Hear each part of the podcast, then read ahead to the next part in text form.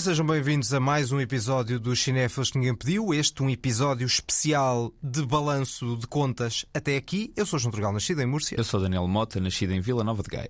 Vamos ter de facto um balanço de meio ano. No ano passado misturámos os primeiros seis meses com os últimos, o balanço e a, e a, E a antevisão. e a antevisão do que vem aí. Desta vez decidimos separar para não ser demasiado maçudo. É, para não ser demasiado maçudo e para termos ma- mais episódios. Na verdade, desde que nós passamos a semanal, nós temos esta, esta necessidade de inventar mais conteúdo. E assim também não é pica-ponte, exatamente. Ou seja, daqui a duas semanas voltaremos a ter um episódio com algo mais. Só o que aí vem. Algo mais composto, exatamente. O que aí vem e depois temos sempre o toque e foge na, na parte final.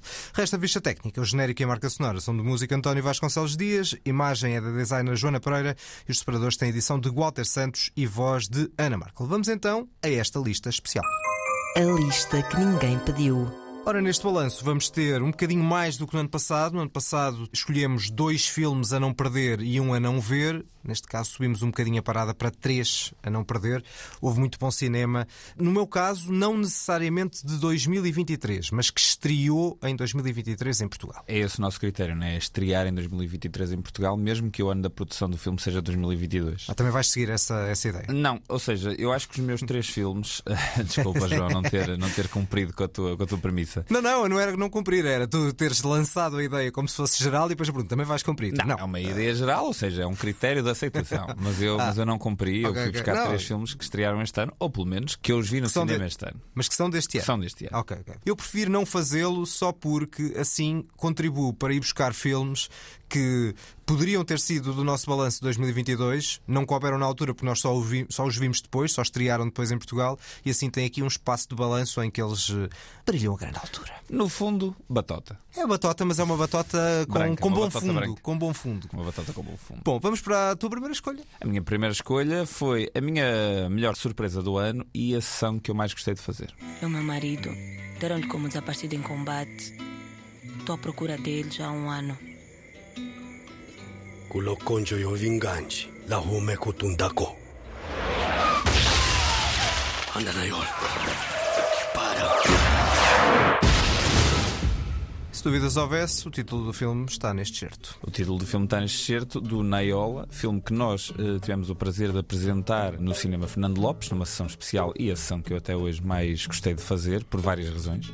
Primeiro, porque acho que foi a nossa sessão que teve a sala mais cheia e porque para mim foi uma surpresa o filme em si. Na altura tu tinhas visto o filme, eu ainda não tinha visto o filme, e ver esse filme nessa sessão emocionou-me. Foi um filme que eu gostei mesmo muito. Recentemente fizemos uma sessão com outra, outra longa-metragem de animação portuguesa, Os Demónios do Meu Avô, e antes do Naiola, temos feito o pleno das longas-metragens de animação portuguesa. Antes do Naiola, fizemos com o filme do Bruno Aleixo. Nessa sessão também tivemos uh, a Medusa, a rapper. Ajudou a ter ali mais um momento artístico extra-filme, digamos assim. Sim, sim, sim. Se forem, se forem procurar e ouvir, uh, essa sessão especial está disponível. Está, e basta procurarem e ouvirem. Começa logo com um momento musical de intervenção. Uh, assim como todo o filme o é, e como a própria personagem que a Medusa interpreta no filme é uma personagem de intervenção de uma juventude que está a crescer em, em Angola, e o filme acaba por fazer muito jus a isso, apesar de ser feito por dois portugueses, no sentido em que o argumento e a realização, a realização do José Miguel Ribeiro, eh, eles próprios tiveram que fazer uma pesquisa, entrar em contato com o material para também não estarem a falar de cor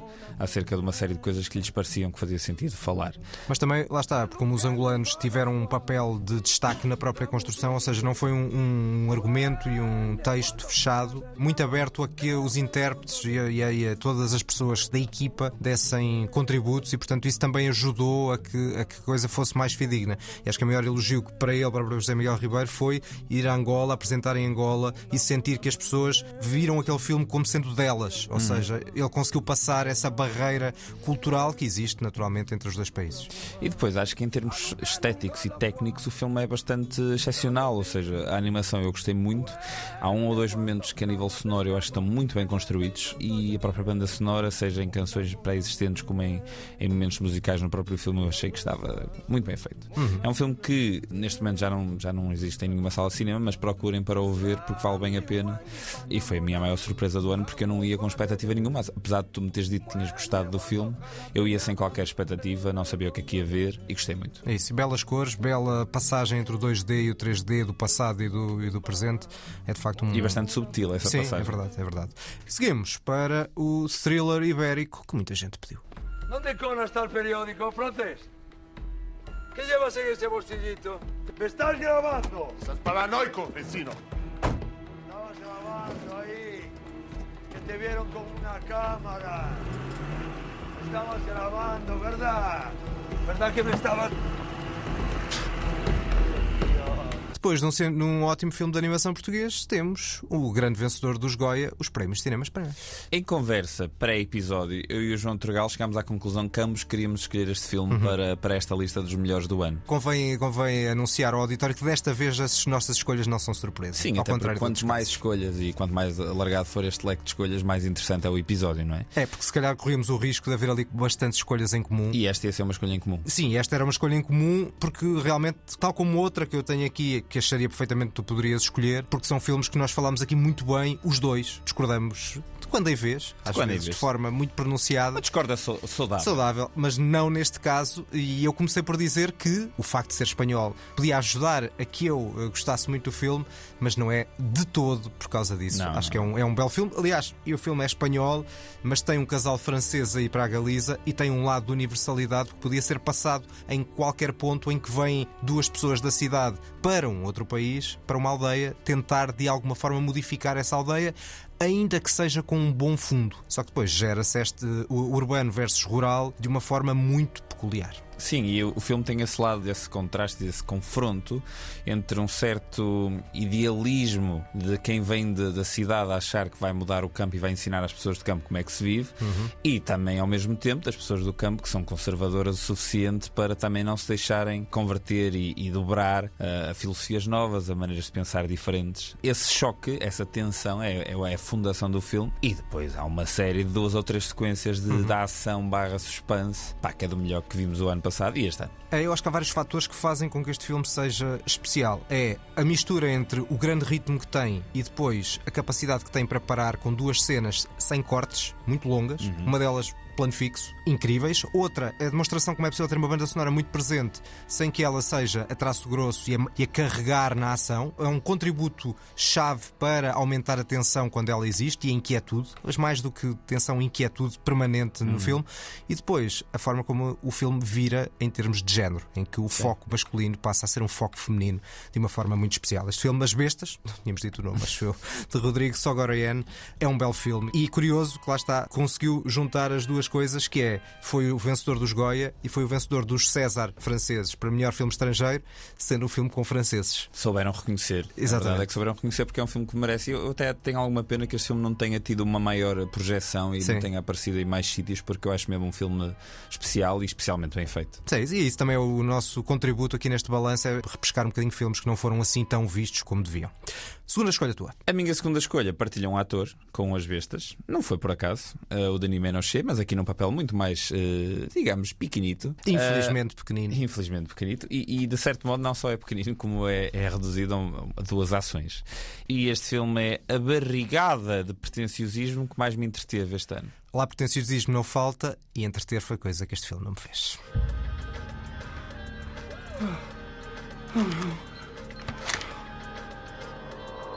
Ah, no good. How much?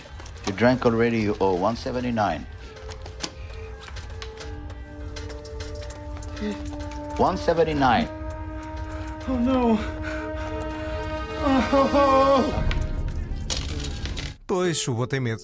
Não é? O Boa tem medo, não é o Boa tem mel. É, é- sabes que há esta coisa que há títulos eh, de, de filmes e de livros que imediatamente na minha cabeça começa a tocar uma música porque o meu cérebro faz uma associação. E aqui é o clássico Nelson Freitas, Boa tem mel. No entanto, Já tinhas dito isso na altura. já tinha dito isto, não já- é? já- É impossível não, não falar sobre esta ligação. Eu acho que até porque se calhar foi inspirado na própria Foi, foi. cantiga de Kizomba. Eu Bom, acho que no meio da Michórdia que este filme ah, é só faltava ter, essa podia- parte. Imagina, se lá no meio começava uma- um ritmo Na parte da floresta. Sim, uma coisa. cá, E o João ficava, olha, agora até. E começava a anquinhar a dar. A... Eu, pois. Bom, o Bo is Afraid, o Bo tem medo, o filme mais recente, o terceiro filme da- do Ari Aster, é, com muita certeza, o filme mais pretencioso que eu vi este ano. É o filme mais desconchavado que eu vi este ano. Se falas de inquietude nas bestas, este filme provocou muito mais inquietude. Pois, a mim não. No entanto, Pelo menos a partir dos primeiros 40 minutos. Sim. Eu acho incrível que nós possamos dizer isto de um filme, porque ele de facto tem quase 3 horas. Exato. E tu de repente dizes: é pá, os primeiros 40 minutos são bons. E mesmo assim o filme não te Nada, nada. Não te satisfaz porquê? Porque há são mais, três há horas. mais duas horas e vinte para, para falar. O Boa Tem Medo é uma experiência singular, gosto ou não. E é um filme que em nenhuma altura corresponde às expectativas que estamos a criar sobre ele. Isso pode levar muita gente a odiar este filme e muitas outras pessoas a adorar este filme. Não existe assim uma grande comunidade que adora este filme. Eu, acima de tudo, quero destacá-lo, porque eu também não acho que ele seja um filme perfeito ou, in- ou genial ou incrível. Eu tive aqui um dilema curioso, porque eu acho que tanto o consegui encaixar nos filmes que mais me surpreenderam como nos filmes que mais me desiludiram, porque acho que o conseguiu fazer na, na- na mesma medida. E como ele consegue cumprir as duas, as duas categorias, eu achei que em alguma delas ele tinha que aparecer. E eu não o escolhi para desilusão e e cheguei a pensar fazê-lo. Pronto, e fazíamos o pleno, mas aqui podemos falar agora acerca de porque é que este filme é uma desilusão para ti e porque é que para mim é tanto uma desilusão como uma, uma surpresa. A verdade é que estávamos a ouvir neste certo aqui um Joaquin Phoenix em pleno ataque de pânico. Ele passa o filme todo basicamente em ataque de pânico e o filme é uma espécie de sucessão de, de quadros eh, surrealistas ou impressionistas, o que nós quisermos, e é um bocadinho porque pode. E eu tenho que dar valor ao cinema porque pode. Foi um bocadinho o ponto que eu fiz na altura quando estávamos a falar do filme no episódio, e é o que eu volto a, a carregar, que é eu gosto muito desta ideia de que um autor pode fazer um filme de 3 horas como lhe apetece, com dinheiro, com estrelas de Hollywood e sem problema de que depois o filme falhe na bilheteira, como enfim, como este filme falhou. Isso não me faz diferença. E obviamente ele pode. Eu acho que não pode deixar de poder. Ou seja, eu acho Sim. que deve ser não só permitido como Deve poder encorajado. arriscar. não é? Sim, deve ser encorajado este tipo de cinema. E nós, como eh, divulgadores, temos que encorajar este tipo de cinema. Há formas e formas de o fazer. A questão é como se concretiza. E nem de propósito, porque nós não combinámos a ordem, mas a ordem dos filmes está a ter muito, muito sentido. Porque o meu próximo filme é também uma grande mixórdia, até de, de géneros cinematográficos. No entanto, numa forma muito mais bem feita. I hate you so much for leaving me here. Sometimes I hope you die. Sorry. Awful awful admitting that, but it's the truth. I was curious about other men. I'm sure you don't want to hear about a stranger satisfying your wife, and I swear it was only once. It was a mistake.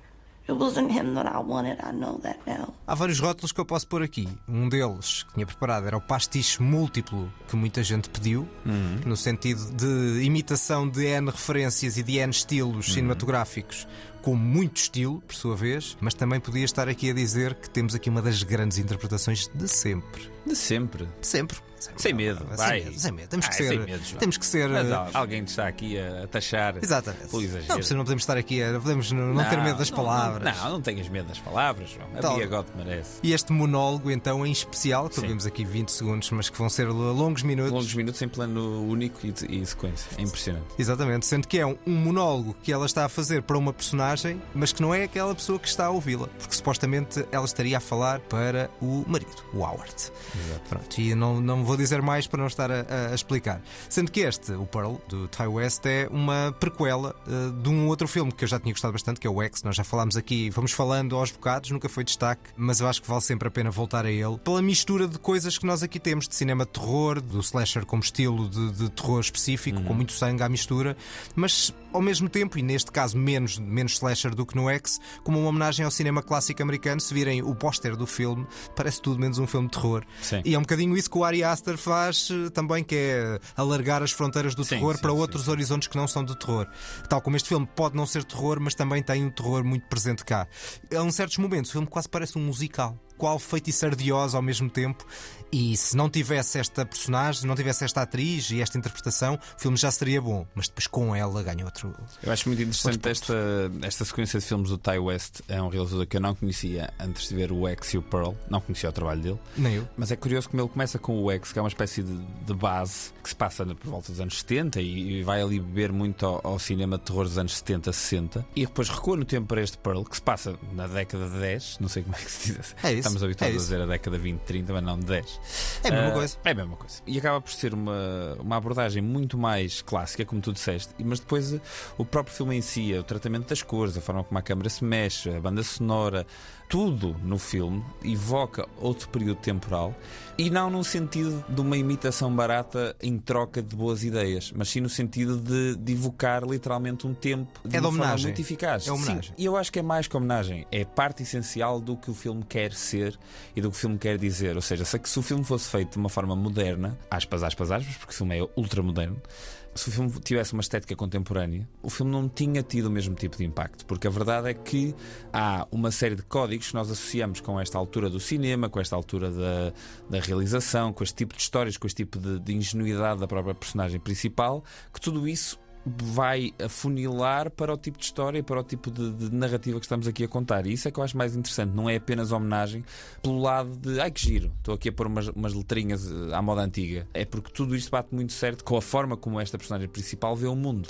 É, isso, para além da coerência narrativa, eu acho é que também o próprio Ty West, que eu não conheço, lá está, não conheço o trabalho dele, mas parece estar muito identificado com esta realidade. Ou seja, ele não parece ir buscar aqui A, B e C sem nunca ter conhecido. Ou seja, ele próprio deve ser. Sim, tem ar de ser, não sei por acaso nunca não vi praticamente acho nenhuma entrevista do Ty West.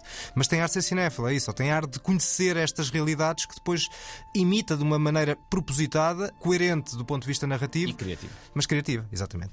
Bom, vamos para a tua última escolha, a não perder. A minha última escolha, como eu não quero deixar de, de lado os meus fãs de cinema de ação, a última escolha é a vacina da adrenalina que, que fazia falta e que toda a gente pedia. Come on, John. Let's get this shit over with. Yeah. That sounds like a good idea.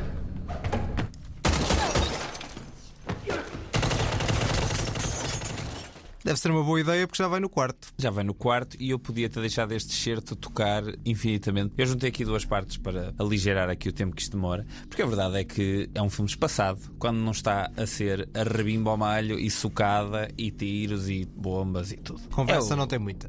Conver... Não, imagina, tem a suficiente e a que tem é feita de uma forma extremamente poética, ao mesmo tempo algo lacónica. Recentemente vi uma entrevista em que o, em que o realizador deste filme, o Chad Stahelski, dizia que se inspirou no, no anime Cowboy Bebop, que eu nunca vi, mas que também é uma referência para muita gente que gosta de anime. A verdade é que o John Wick 4, para mim, é o melhor dos quatro filmes. Os filmes têm vindo a crescer em termos de, de categoria de execução e de qualidade das cenas e de criatividade. Tu ainda não viste nenhum dos quatro. Pois não é. acho que fossem filmes que fosses, se fosses adorar. Mas eu quero ver o primeiro. Num ponto de vista, digamos, de interesse de ai que giro é assim que se está a fazer cenas de ação hoje em dia. Acho que tu vais gostar mais disto do que gostaste, por exemplo, do Mad Max Fury Road. Convém. Ah, Não, acho mesmo, porque são filmes muito menos abrasivos. O Mad Max tem um lado estético um bocado grotesco. Estes filmes não. São, És são... tu que estás a dizer. É, mas eu, imagina, eu gosto desse grotesco. Eu aprecio esse grotesco. Eu, faz parte da razão pela qual eu gosto do Mad Max Fury Road. Mas neste caso aqui, este filme é tudo menos grotesco. Há uma, uma cena ou outra de violência um bocado agressiva, mas é só isso. Ou seja, filme, os filmes acima de tudo são extremamente elegantes. A forma como a câmera é usada, como a banda sonora é usada, as roupas. Os filmes são de uma elegância e valem bem a pena ver porque são muito bem feitos e o Keanu Reeves é um, é um senhor. E valem a pena os quatro? Eu acho que valem a pena os quatro. Ok. Quase de forma cumulativa. Eu acho que o segundo vale mais que o primeiro. O terceiro é o único que eu tenho dúvidas que valha mais que o segundo. Não, porque tu estás a que vai crescer, crescendo, eu, diria, crescendo. É, eu podia quase dizer que isto vai em crescendo, mas não. Eu acho que o meu ranking final é 4, 2, 3, 1. Ah, há um é o que menos gostas? O 1 é o que menos gosto. Pois, mas é, se calhar faz sentido começar pelo primeiro. Não, não, começa pelo 1. Um. Não vais ver o quarto, é, que é que vai também, mas que é que eu estou para aqui? Mas também já não quer, não quer ver tudo, não é? Eu só vi o primeiro. o quarto tem quase 3 horas, eu percebo. Pois, é isso. É que já, o primeiro já estaria bom para ter uma noção de que. Mas se tu não vires o quarto, vais perder um filme que eu acho que. Pá, isto não tem qualquer tipo de apoio estatístico, mas deve ser o filme com mais quedas, quedas. longas que eu já vi na história do cinema. Há literalmente uma cena. Quedas longas no sentido que a pessoa demora a cair? No sentido que a pessoa cai durante muito tempo. A gravidade, a gravidade está ali um bocado baralhada. Há uma certa altura, não sei se já foste a Paris. Já, já. Pronto, e subiste as escadas que dão para o, o Sacré-Cœur. Sim, sim. Pronto. Do lado esquerdo, naquelas escadas mais pequeninas, não naquelas grandes em Montmartre que dão acesso ao Sacré-Cœur, mas as do lado esquerdo mais uh, estreitas, que têm um corrimão no meio, etc. Há uma cena de 20 minutos que se passa toda nessas escadas. E a dada altura, o Keanu Reeves está quase a chegar ao topo dessas escadas e leva semelhante bufatada que cai pelas escadas todas abaixo. Vem cá abaixo. Em plano de sequência. E sobrevivendo, claro. Claro, como isso está fora de questão. Mas tu vês um pobre desgraçado, que não é o Keanu Reeves, mas há um pobre desgraçado que caiu pelas escadas abaixo, em plano de sequência, com a câmerazinha a seguir e vês pam, pam, pam, pam, pam, pam, pam, pam. Não é ele no sentido que é o duplo. E demora, e demora, e tu pensas, este homem nunca mais vai parar de cair. O filme ficou em loop. E esta queda vai durar mais uma hora, por isso é que tem duas horas e meia. É absolutamente impressionante. Vamos para o filme final desta lista de filmes a não perder, e este é bastante consensual entre nós e é uma espécie de carta de amor ao cinema e à família que é muito universal. Holiday, we're supposed to be having fun. It's Sophie, I'm not doing it, okay?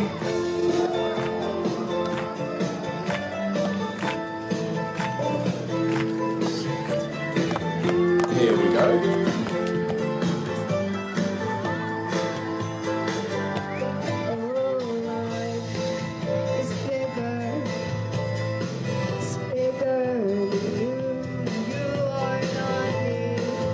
Grande filme e é uma grande cena de karaoke que de, do espírito de karaoke divertido e galhofeiro tem muito pouco. Sim, este filme After Sun, que em português podia ter chamado Depois do Sol. Seria estúpido. Eu estou a ser estúpido num filme que ainda para mais eu adoro. E que não é propriamente um filme para, Pa- pa- gozão, pa- não é? Não é, mas sabes que o filme, à medida que o tempo vai passando, as memórias que me vão ficando no filme é um certo lado. Ou seja, eu acho que há um lado de autoanálise por parte da, da realização e por parte da, da- da história, que é uma espécie de. Eu estive em contacto com alguém que precisava de ajuda e não ajudei. Hum. Eu tive uma fase da minha vida em que podia ter aproveitado mais e não aproveitei. E há um arrependimento latente no filme e na forma como esta filha se lembra do pai, que me é ao mesmo tempo emocionante na altura em que estou a ver o filme.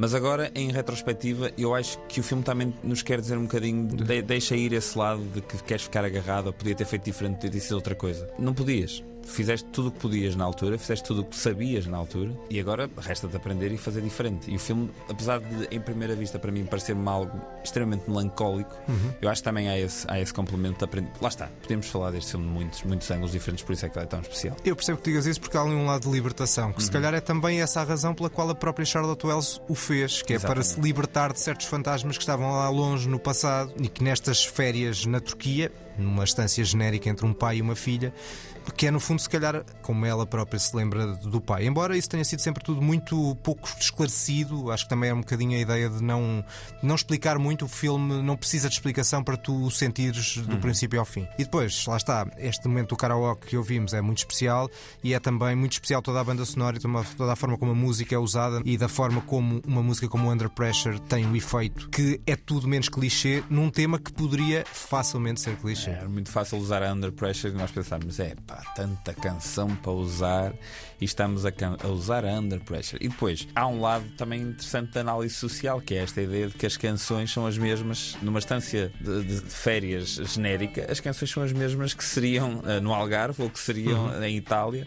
No contexto Ah, temporal, porque nós estamos nos anos 90, portanto as mas, músicas mas são são as algumas mesmas, ou seja, daquelas. há uma transversalidade de, ok, para este tipo de, de massa de pessoas vamos usar eh, as canções genéricas. E, e o filme consegue apoiar-se nessas canções genéricas para criar um efeito duplo, um efeito nostálgico, ao mesmo tempo que é um efeito de certa standardização da memória. Se calhar até nem eram aquelas canções que estavam a passar, mas estes anos todos depois, aquela adulta lembra-se daquelas, de como se fosse só aquelas canções. Se calhar havia canções que estavam a passar que ela nunca mais se lembrou. E esse lado da memória ser falível também alimenta a narrativa do filme. E a memória cinematográfica também, porque há ali uma câmara que também é filmada e há momentos que são a- a- as recordações daquela miúda e outras já não são as recordações da miúda e a câmara tem um grande efeito e há efeito de espelho a uma dada altura. Portanto, o filme também é esse lado de homenagem ao cinema e como o cinema pode servir como memória, em memórias, às vezes de forma mais clara, outras vezes de forma mais difusa. É um filme muito bonito. É... Teria sido provavelmente o meu filme do ano de 2022, mas estreou em janeiro de 2023. E lá está. Se nós só fizéssemos balanços de ano ou se só fizéssemos balanços a contar com o ano do filme, o After Sun iria passar à margem de que qualquer balanço. momento é capaz de ser dos filmes que nós mais vezes falamos no, no podcast. Sim, Já exato. o recomendamos e re-recomendamos ne- no podcast várias vezes. Não voltámos a falar deles propositadamente, mas eh, há outras coisas que surgem e nos fazem lembrar o After Sun e, portanto, ele acaba por vir, eh, vir à memória. E também lá está, falta só dizer as interpretações do Paul Mescal, vindo de Normal People, e da Frank Corio, que é uma menina, 10, 11 anos, e que se calhar valerá a pena acompanhar, porque é toda esta performance deles dois e toda a interação entre eles os dois. Até hesitei em pôr aqui um outro certo, que era um certo em que é dito ele é confundido, não é considerado como pai, mas como irmão, e que também tem lá está um lado muito, muito forte nesta Confundido, história. também é agora recentemente Paulo Mescal com Pedro Pascal. Sim. Acho que está-se a criar uma. Na internet está-se a criar esta, esta ideia de que eles são uma e a mesma pessoa. Certo, exato, houve até uma, uma montagem feita. Portanto, a questão é se vamos ter Paulo Mescal uh, na próxima temporada de Last of Us, quiçá substituindo Pedro Pascal, porque eu acho que Paulo Mescal é muito melhor uh, ator que Pedro Pascal. Vou esperar pelo fim de Last of Us para se achar que me apetece ver, ver, que é o que estou a fazer agora com o Barry e com o Succession. Agora que já acabaram, já posso ver. Qualquer dia estás no mesmo sítio que eu estou no Succession, no Barry e no Succession também, porque eu ainda não acabei as quartas temporadas de ambas as séries. O meu objetivo é, pelo menos do Barry, porque é uma série muito menos vista do que o Succession, e eu estou no final da primeira temporada e estou a gostar bastante e muito intrigado com o que vem aí. Portanto, se me, se me interessar, sou capaz de voltar num toque e foge a falar do, do no pica-ponto, a falar do Barry, e se calhar aí já discutimos o, o, o final e é um bom contributo para que vejam essa série. Bom, vamos para as escolhas a não ver. Só dizer que eu podia ter aqui, havia aqui mais dois filmes que eu podia ter escolhido, menções honrosas filmes estreados este ano. O documentário português sobre as Três Marias, O que Podem as Palavras, que é muito tornerento, é fácil que as lágrimas nos venham aos olhos pelo símbolo que as Três Marias foram uh, na resistência ao fascismo e na emancipação feminina. Ou também o Regresso a Seul, do franco-cambodjano Davi Chu, mas passado, como o nome indica, na Coreia do Sul, em Seul, de uma coreana que foi adotada por um casal franceses e volta a uma cultura que só é dela do ponto de vista ancestral, mas com a qual ela não tem qualquer contacto. É um filme muito, muito, muito bem feito. Portanto, estas poderiam ser duas boas menções honrosas. Eu de duas menções honrosas, no fundo, é uma menção honrosa, que é o Díptico Mal Viver e Viver Mal do João Canis, que nós temos aqui em destaque, que são dois filmes que, no fundo, são do bom que o cinema português tem feito nos últimos anos e eu gostei particularmente de uma das partes, da parte do Viver Mal, mas acho que vale muito a pena procurar e ver estes dois filmes porque estão carregados de, de análise, de sarcasmo aqui e ali, também de, de, de profundidade e de, de, um lado dramático bastante pesado. Eu acredito, Um, no caso de- do, do Mal Viver e Viver Mal, voltarei a ele no final do ano, no balanço de final do ano, porque esse é um filme de 2023. Pronto, Portanto, esse não poderemos. Por isso é que eu deixei aqui de parte, quis só despachar a parte dos filmes que não tinham sido destacados em balanço e que, portanto, são filmes pela batota? Vai. 2020. É tudo, neste caso é tudo batota, porque é tudo. Se fosse só balanço de meio ano de 2023 de Eu filmes aqui saídos. A trabalhar para cumprir uma regra. Bom, vamos então para as escolhas a não ver. A minha é o mais longo anúncio publicitário que ninguém pediu. Mr. Bacaro, I agree that the business is unfair. It's unfair to my son. It's unfair to people like you. But every once in a while, someone comes along that's so extraordinary that it forces those reluctant to part with some of that wealth to do so not out of charity, but out of greed. Temos Michael Jordan. É, temos Michael Jordan. Sabes que eu estava com bastante expectativas para este filme, porque durante o meu crescimento, vá lá ver, cinematográfico e de pessoa, um dos filmes que eu gostava muito era o Bom Rebelde, o do Bill Hunting, com argumentos de Matt Damon e Ben Affleck. Eles aqui juntaram-se de novo para criar um argumento e eu pensei. O Ben Affleck é um realizador competente, apesar de para mim os filmes dele terem vindo em trajetória descendente Uhum. de, de, de apreço. Esta história deve ter alguma coisa para além de ser da Nike, e de repente o filme é isso. É um anúncio de uma hora e tal, um filme que parece feito para televisão, com valores de produção bastante baixos, cheio de bons atores, mas que o argumento não lhes dá assim tanta coisa interessante para fazer, e foi um filme que me desiludiu. ao menos que fosse um bom filme de entretenimento. Uhum. Independentemente, lá está, de ter essa lógica de anúncio que parece uma, uma espécie de publicidade à Nike. Mas nem sequer como entretenimento parece sempre tudo muito pouco ousado, muito pouco arriscado. E também percebo, essa era uma das possibilidades de desilusão. Só que eu acho que também já não tinha assim umas expectativas tão em alta e, portanto, não seria essa a minha possível escolha. Para a escolha minha, desilusão, curiosamente falhei a toda a linha naquilo que eu tinha no início do ano, que nós escolhemos cinco filmes que queríamos muito ver este ano. Os cinco filmes já estrearam, já vi os cinco, e curiosamente não houve nenhum dos cinco que me tivesse efetivamente enchido as medidas, embora o Tar seja obviamente um bom filme. Ah, mas o Broker do Corrida, o Toda a Beleza e a Carnificina do Laura Poitras, o Boys Afraid de que falaste, o Botei Medo do Ari Aster, nenhum dos filmes considerei um grande, o grande filme que acharia que poderia vir aí, e neste caso então em particular foi, não diria uma tragédia, mas só não é uma tragédia porque um dos pontos mais importantes, que seriam os dois atores principais, esta grande parelha, vai salvando o filme de ser a tragédia. Tu penses qu'il peut y avoir des problèmes Mais non, pourquoi il y aurait des problèmes J'ai jamais eu problème avec François. Il a toujours eu mon numéro, j'ai toujours eu sien. Bah pourquoi t'hésites alors euh, T'as peur de quelque chose Non, j'ai peur de rien. Qu'est-ce qui te gêne alors rien qui me gêne. Toi, qu'est-ce qui te gêne, toi Moi Bah oui, toi, oui. Au contraire. Temos aqui o regresso de Claire Denis no ano passado. Teve dois filmes. O Stars at Noon era muito mais interessante do que este Com Amor e Com Raiva, que eu acho que é um filme de uh, absoluta crise de identidade. Eu acho que já na altura referi. Ele ganhou o prémio de realização em Berlim, mas dado por um júri que era presidido pelo M. Night Shyamalan, que também teve vários momentos de crise de identidade. Esta dupla que falava era Juliette Binoche e o Vincent Landon, que era uma dupla muito aguardada exatamente por serem dois dos grandes atores de sempre do cinema francês, pelo menos das últimas décadas. Tem momentos fortes de tensão conjugal, só que eu acho que ao serviço de um enorme vazio, quando o filme se mistura para um excesso de contemplação em alguma parte, com fantasmas do passado em que fica uma espécie de puzzle desconexo, com música muito presente, e eu gosto muito dos Tindersticks que estamos a ouvir, anda algures entre um, uma espécie de drama e um thriller, ou um thriller dramático, mas acho que falha em toda a linha nos vários pontos. Saí muito vazio, quer do ponto de vista narrativo, quer do ponto de vista existencial.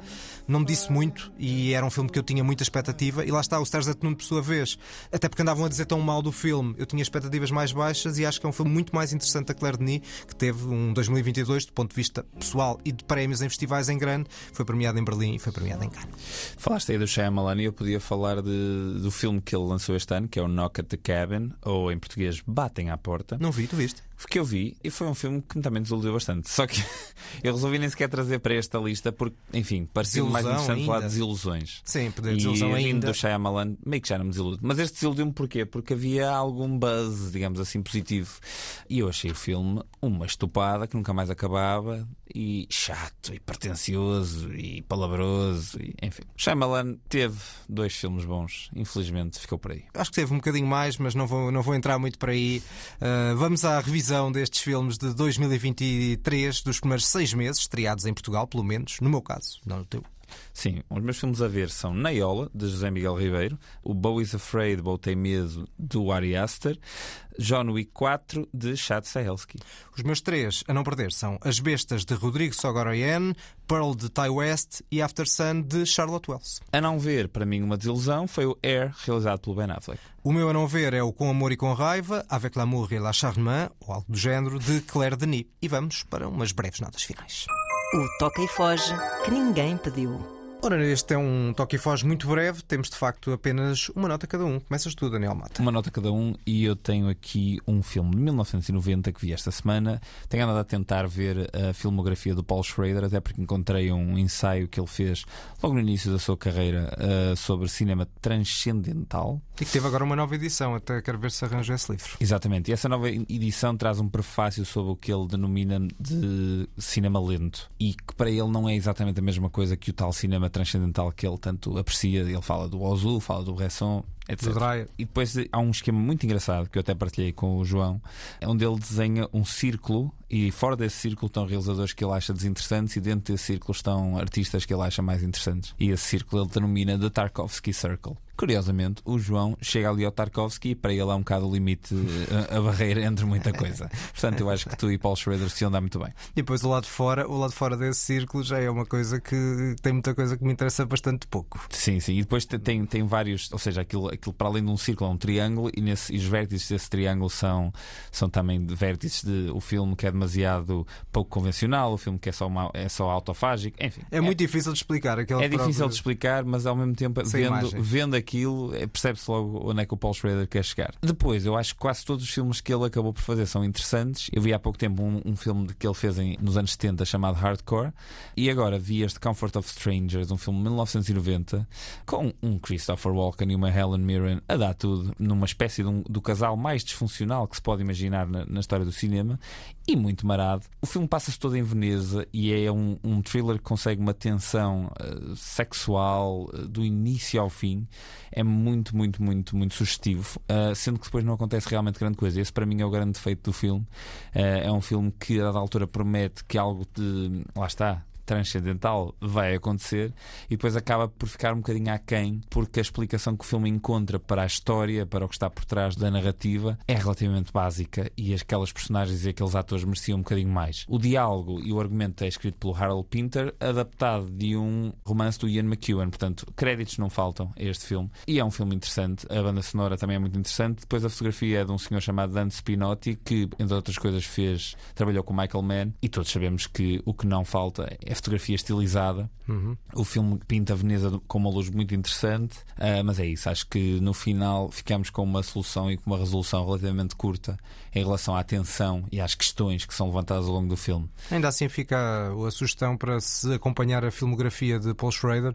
Para quem não se lembra, Paul Schrader foi, por exemplo, o argumentista do Taxi Driver, dessa Sim, e ele verdadeira obra-prima. É curioso porque acaba por ser uh, sempre do Taxi Driver que se fala quando se fala Uhum. do Paul Schrader. Ele tem para aí 40 filmes. Sim, como uh, realizador, como realizador não é? e muitos deles interessantes. Aliás, É nós já falamos aqui do First Reform, que é um filme que ambos gostamos muito. Eu trouxe o Card Counter, julgo, para balanço de 2021, ou seja, esses últimos filmes dele então são particularmente bons. E depois há o American Gigolo, o Blue Collar, há este Comfort of Strangers, há, há o remake do Cat People, Está há para o Hardcore. Está para estrear um, o Master Gardener que eu vi, hum, julgo que no Lufest no ano passado, que é um filme interessante. Acho que é um bocadinho menor do que os últimos dele, mas vale sempre a pena. Há sempre estudos de personalidade, às vezes personalidades um tanto ou quanto destrutivas, que valem a pena. E portanto acho que é um realizador, um cineasta que vale muito acompanhar, o Paul Schrader. Exatamente. Seguimos com também a ideia de, de algum passado. Não foi algo que eu vi, mas é algo que eu sugiro que vejam se por acaso estiverem por Lisboa durante estes próximos meses. São as clássicas noites de verão na Cinemateca. Nas próximas semanas, a sala escura move-se para a esplanada do 39 de graus do restaurante da Cinemateca. Só se move à noite. Atenção, durante as sessões da tarde continuam a ser em sala escura. Mas à noite, os filmes são de facto na esplanada e já nos próximos dias vai haver sessões de Max Ophuls, Carlos Saura, Nicholas Ray, John Ford, Orson Welles, o clássico Citizen Kane. Portanto, se nunca viram, eis uma hipótese de ver hipótese. em cinema, sendo que é um cinema um pouco diferente, não é um cinema escuro, mas é na esplanada da Cinemateca, que é um belo espaço.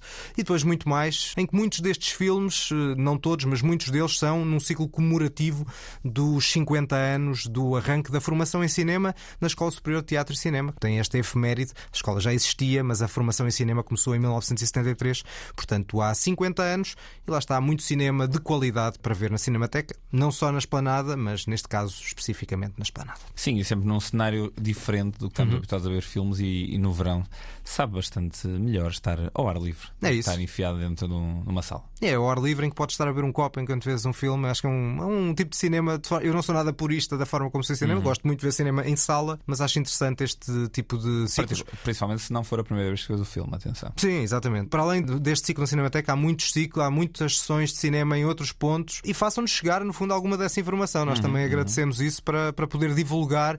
Às vezes acabamos por fazer mais coisas em grandes centros urbanos, não só porque há mais coisas, inevitavelmente, mas também porque é informação que às vezes temos de forma mais direta. Se houver outras coisas, outros ciclos, nós temos todo o prazer em, em partilhar. São as despedidas, sigam-nos no Facebook, Instagram, este podcast da Antena 3, os cinéfilos que ninguém pediu. Voltamos na próxima semana com o filme que deu nome a um cão que eu tive. Não sabias esta? Tiveste um cão chamado Indiana? Indy. Oh. É verdade. E já que estamos nesta onda de, de spoiler o que é que vamos falar na próxima semana, desse mesmo filme há uma frase que eu queria destacar que é I don't believe in magic, but a few times in my life I've seen things. Things I can explain.